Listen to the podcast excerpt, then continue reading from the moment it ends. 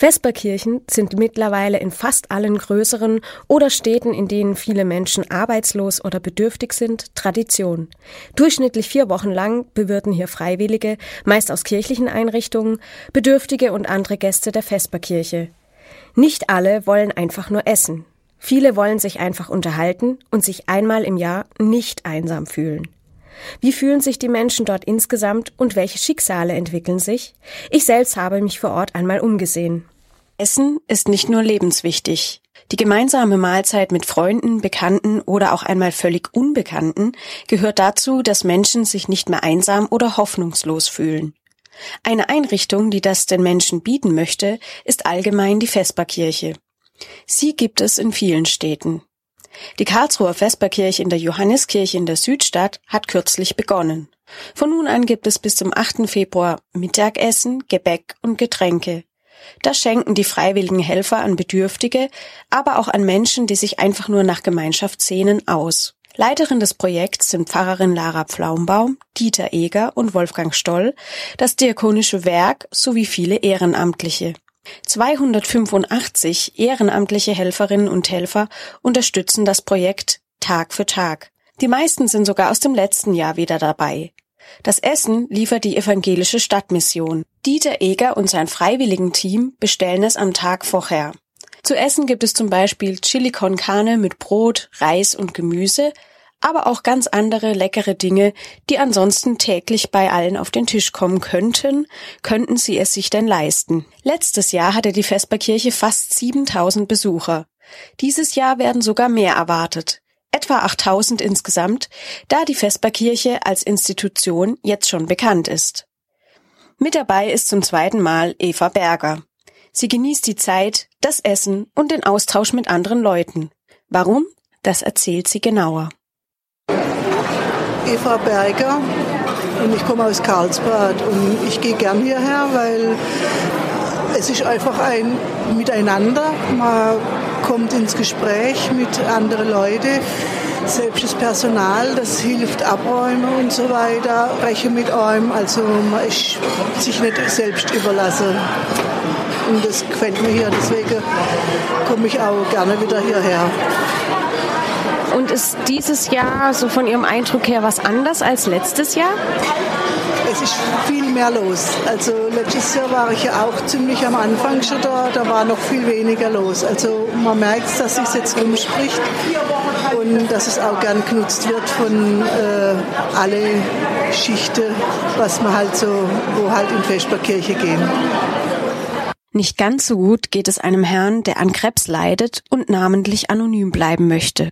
Der aus Polen stammende Mann bedauert, dass es seiner Ansicht nach in Deutschland nicht selbstverständlich ist, dass Menschen, die nicht der gleichen Generation angehören, zusammenleben. Schade findet er, dass sich Politiker um die Menschen und die Menschen sich um ihre Mitmenschen einfach zu wenig kümmern.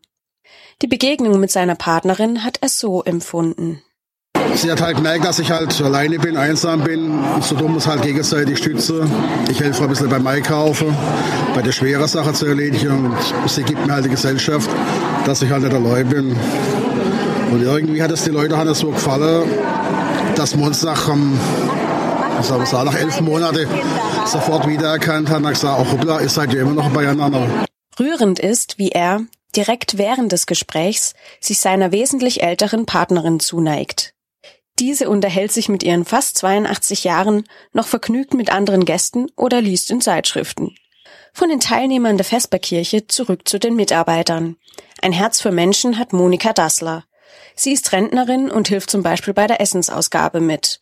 Bereits letztes Jahr hat sie bei der Vesperkirche mitgeholfen. Warum ist dir das eigentlich so wichtig?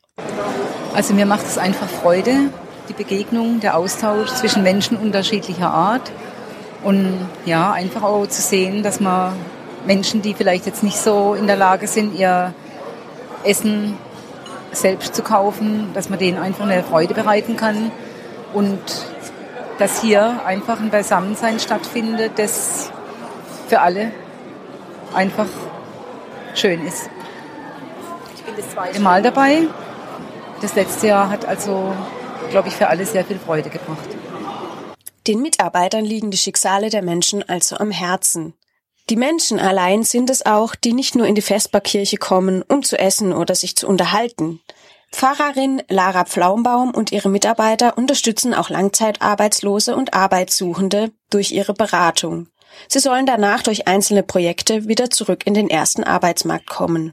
Andere Menschen wiederum gehen in der Vesperkirche einfach kostenlos zum Arzt oder Friseur. Tiere dürfen sogar in die Tiersprechstunde. Manche der Mitarbeiter möchten ähnlich wie Monika Dassler ihre Zeit als Rentner sinnvoll nutzen und schneiden dazu im Gemeindehaus zum Beispiel täglich kiloweise Käse und Wurst. Ein Eindruck dazu?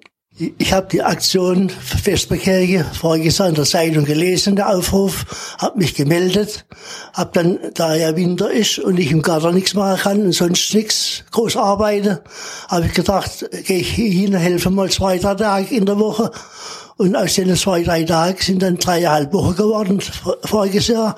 Und dieses Jahr haben sie mich dann, die Pfarrerin, äh, ganz eingespannt für die ganze Zeit. Weil ich Zeit habe und im Winter ja nichts groß machen kann und um, was Gutes tun will. Und wohne durch in der Rheinstrandsiedlung und fahre dann jeden, jeden Tag mit der Straßenbahn daher zum Arbeiten. Wie geht es nach der Vesperkirche weiter, wenn zahlreiche Mägen gefüllt und die Sehnsucht nach Einsamkeit zumindest stellenweise einfach nicht mehr da ist? Das ist sicherlich nicht nur die Frage jedes Einzelnen.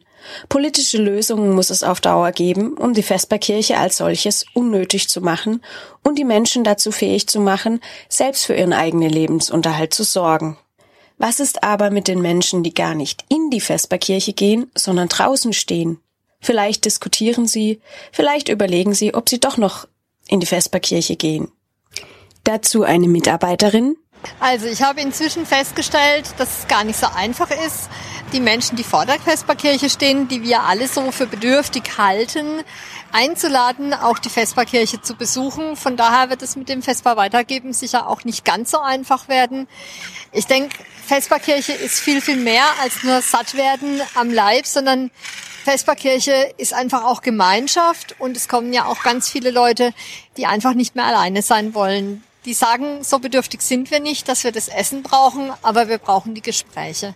Und Vesperkirche gibt jedem etwas anderes, dem einen eben das Essen und dem anderen die Gemeinschaft und dem an und weiteren Menschen einfach für ein paar Stunden einen warmen Platz, an dem man sich aufhalten kann.